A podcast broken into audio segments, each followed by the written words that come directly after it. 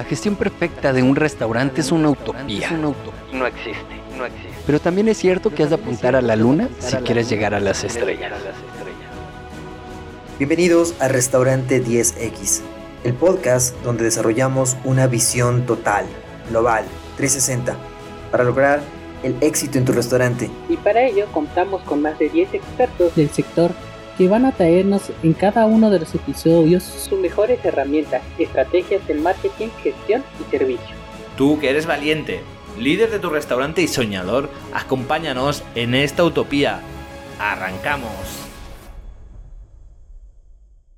Bueno, pues sí, eh, la verdad es que es complicado, ¿no? Empezamos, bueno, eh, importante que se siente, que sentar a los clientes en la mesa, ¿no? a, las personas que han venido. Eh, seguramente ya tendremos el nombre, sabremos el nombre por la reserva y si no, sí que es importante.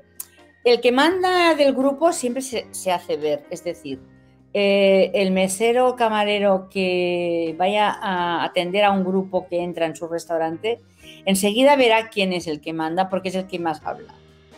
Entonces puede ser un señor mayor, una señora mayor, puede ser la abuela, puede ser una familia, ¿no? Que venga con la abuela a comer y la abuela sea la que invite.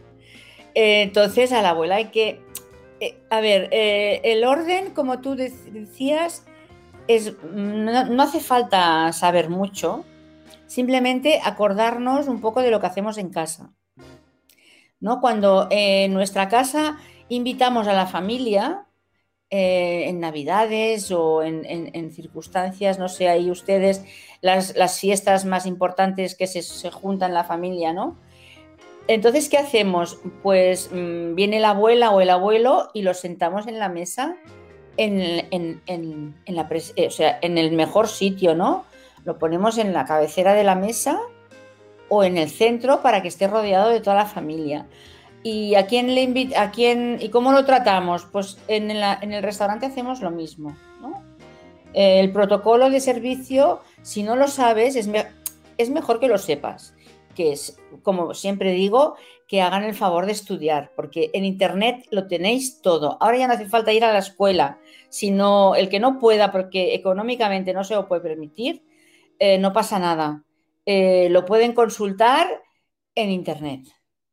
Allí lo encontrarán todo. En mi libro también, evidentemente. En un viaje por el restaurante también está esta parte, porque es importante. Es una, de las partes importantes del momento de estar en un restaurante.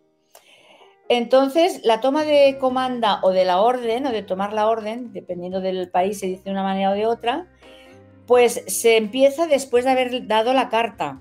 Evidentemente tienes que dar la carta o el menú para que el invitado sepa o la gente que está allí sepa que van a comer. Porque aunque tú dices, tú has ido a un sitio a comerte, pues no sé, eh, una paella que decíamos aquí en España, que es lo más, lo más típico, ¿no? O, o carne o lo que sea.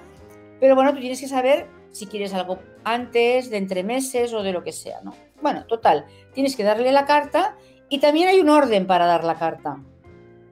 La carta se le da primero al más importante de la mesa y a continuación al resto. Los niños dependerá de lo que los padres quieran, si, se, les, si se les tiene que dar la carta, si son grandes, si son pequeños no hace falta, y dejar un momento para que el cliente se le puede explicar la carta, porque a veces es bueno eh, que te den eh, sugerencias, ¿no? Entonces en ese momento el camarero lo que tiene que hacer es vender y esto es una palabra un poco rara en el, sector de la hostelería. Ahora ya, no tanto, pero eh, antes era, yo no estoy vendiendo, yo estoy aquí para servir platos. No, un camarero está para vender. ya, luego ya traerá el plato, pero primero tiene que venderlo. Y en cocina a lo mejor ese día necesitan vender pescado porque han comprado mucho y no saben qué hacer con él. Mm, había una oferta o les han traído, bueno, lo que sea, eh, la cuestión es que el pescado ese día se tiene que vender. Entonces, hay que, con una sonrisa encantadora y con un saber hacer, pues explicarle que hay un plato espectacular con un pescado que viene de tal puerto, de tal playa, de tal sitio. Eh, hay que envolver el plato como si fuese un paquete de regalo. Es decir, hay que explicar toda la historia de ese plato y para eso hay que saberlo. Hay que hablar con el cocinero, el cocinero que te lo explique. Es decir, hay un antes, hay un trabajo previo anterior a toda esta, a este momento de, tomar la orden. Entonces, una vez hecho esto, pues empieza por el que manda, el que va a pagar la cuenta, normalmente suele ser el que pide. Luego cada uno a lo mejor pide personalmente su plato. Pero sí que es el, es el momento de, de- Siempre tienes que estar pendiente de esta persona, ¿no? Porque realmente es él, como es el que va a pagar, pues es el que dirá, se come esto, se come lo otro o no. O sí, o que, o que pidan lo que quieran. Muchas veces, ¡ay, que pidan lo que quieran! Entonces, en el que pidan lo que quieran a la hora de venderles lo que tú quieres, también hay que ser prudente. Es decir, no porque mm, se abra la veda, eh, le vayas a meter ahí todo lo caro, porque luego no van a volver. Entonces, lo que te interesa es tenerlos como clientes fieles, que vengan muchas veces. Entonces, es mejor que a lo mejor les digas, ay, mire, ¿sabe qué? Este plato no lo cojan para tantas personas. Mejor que cojan dos platos para repartirlo porque viene mucha cantidad. Si tú les dices eso al cliente, en vez de venderle seis platos, le vendes cuatro y te lo agradecerán el doble. Entonces, es- esto hará que tu cliente hable bien de ti y vuelva otro día. Es decir, habrás ganado ese cliente más otros más. Por lo tanto, es importante ese, momento de, tomar la orden la o, la comanda, o el pedido, o como se llame, como lo queráis llamar cada uno, es de los más importantes, ¿vale? Porque de ahí depende el total del ticket medio que, va, que vaya a salir de esa comida y depende de si van a volver o no, si van a quedar contentos o no. Es más importante casi que si el plato está perfectamente cocinado o no, para mí, ¿eh? Para mí. Entonces, eh, es bueno mm, tener un orden. Ponerle también, mm, se suele hacer, de, empezando por, eh, con- a ver si lo explico, Las eh, el reloj, eh, las manecillas del reloj que van así, pues es bueno empezar así. También es bueno hacerte tus apuntes, esto hablando de que lo hagas con papel y, y- y libreta. ¿eh? Entonces, es- eh, si se hace con, porque ahora es bueno también estar digitalizado, es muy importante porque hace que el restaurante gane más tiempo y dinero, eso que lo tengan presente, los que no estén digitalizados, ¿vale? Yo no vendo máquinas, yo no vendo programas, yo no vendo nada, pero sí que sé que van muy bien. Igual que existe el, Zoom, el StreamYard, el YouTube y todas estas cosas que nos han alegrado la vida y que nos la, la facilitan tanto, pues hay también herramientas y aplicaciones para facilitarnos la vida en el trabajo de la hostelería, que ya es bastante duro, como para, si nos traen algo que nos lo faciliten, porque qué fácil es, un celular lo tiene cualquiera. Y si la aplicación la tienes en el, tu celular, no necesitas nada más. A veces el, el, jefe del restaurante dice, es que ahora tengo que comprar muchos aparatos. No, no, no, no, no. Ahora ya hay aplicaciones que se las puede descargar el camarero en su celular y no pasa nada. Y no tiene que comprar nada más que pagar el... pro- A lo mejor pagas un tanto al mes, porque estos sí, son pagos mensuales, suelen ser pagos mensuales, porque siempre hay actualizaciones, ah, hay cosas para cambiar. Ahora con lo de las cartas, que no podemos tener cartas físicas o no deberíamos tenerlas. Está el famoso QR. Yo me acuerdo que el QR no lo quería nadie. Es una aplicación que hace muchos años que existe y todo el mundo decía, ¿y eso para qué es? Esos dibujitos, ¿eso para qué es? Ese sello que parecía un sello raro, fatal. Bueno, pues eso es tan fácil. E imagínense si se pueden ahorrar dinero los meseros, eso que, que escuchen bien, porque de tener una carta impresa en color, en cartulinas, en no sé cuántos, que vale un dineral en diseño, en tal, ustedes ya saben lo que les cuesta, no hace falta que yo les recuerde, el mal trago que tienes cada vez que tienes que cambiar la carta porque no puedes cambiarla. Están los platos que hay y no, eres, no, no puedes porque para cambiar eso necesitas un dineral.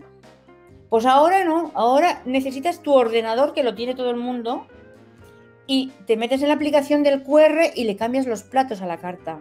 Le quitas el plato que no hay y le pones el plato que sí hay.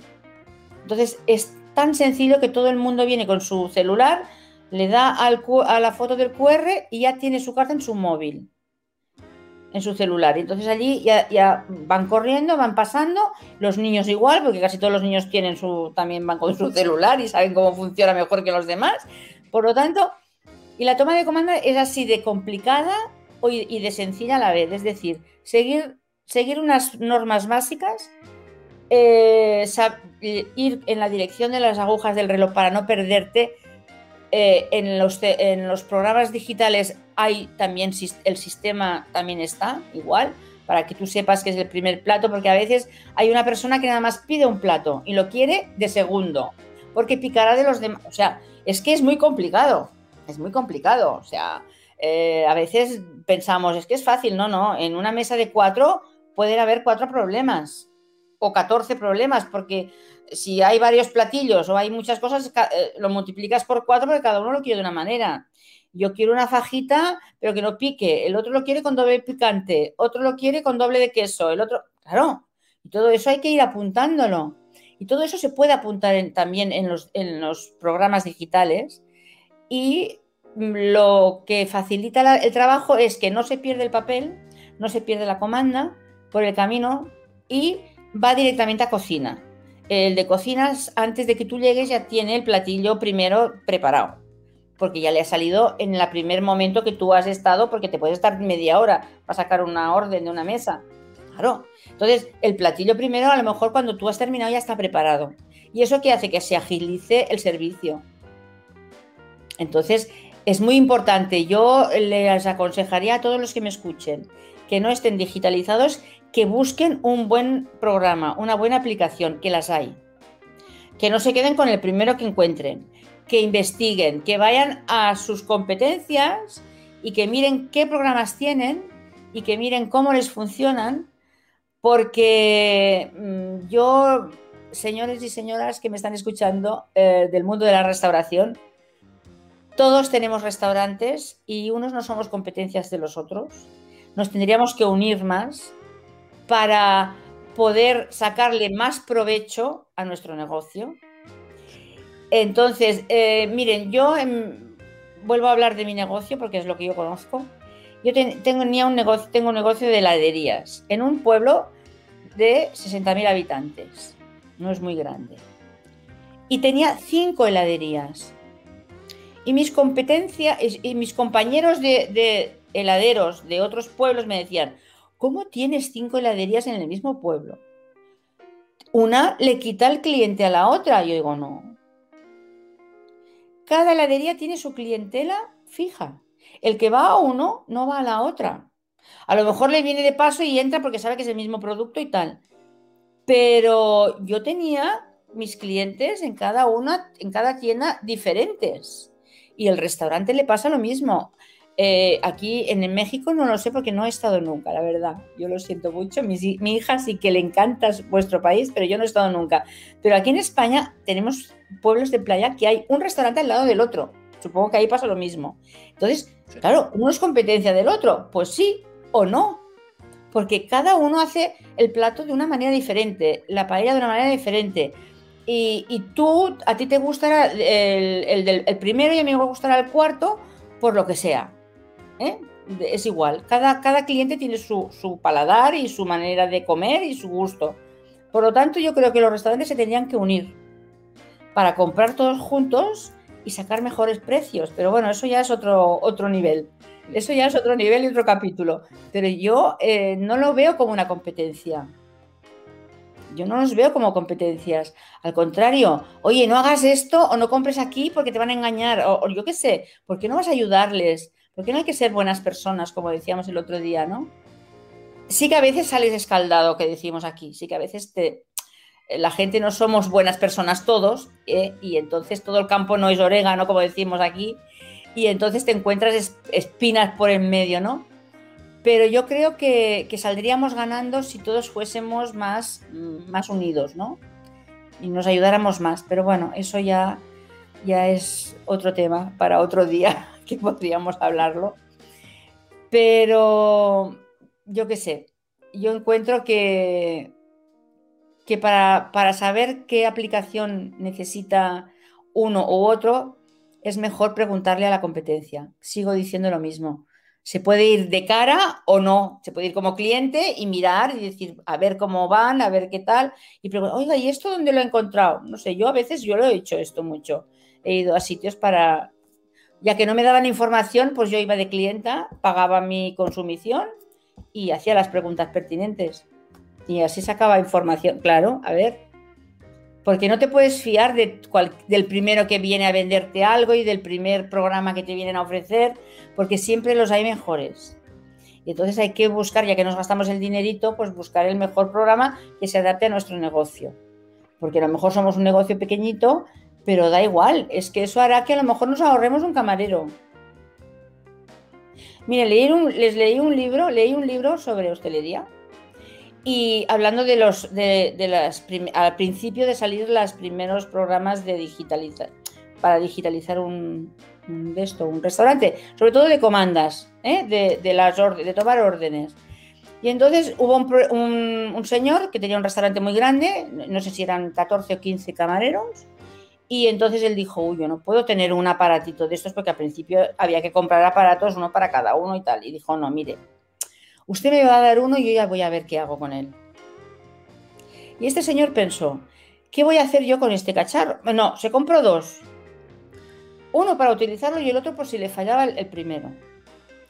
Y entonces él pensó, ¿esto para qué lo voy a querer? Es que al final me han, me han timado, porque esto no lo necesito. Porque a mi manera de trabajar, aquí trabajamos con mucha gente, esto no me hace falta. Bueno, al final el señor pensó, bueno, ya que lo tengo, lo voy a probar.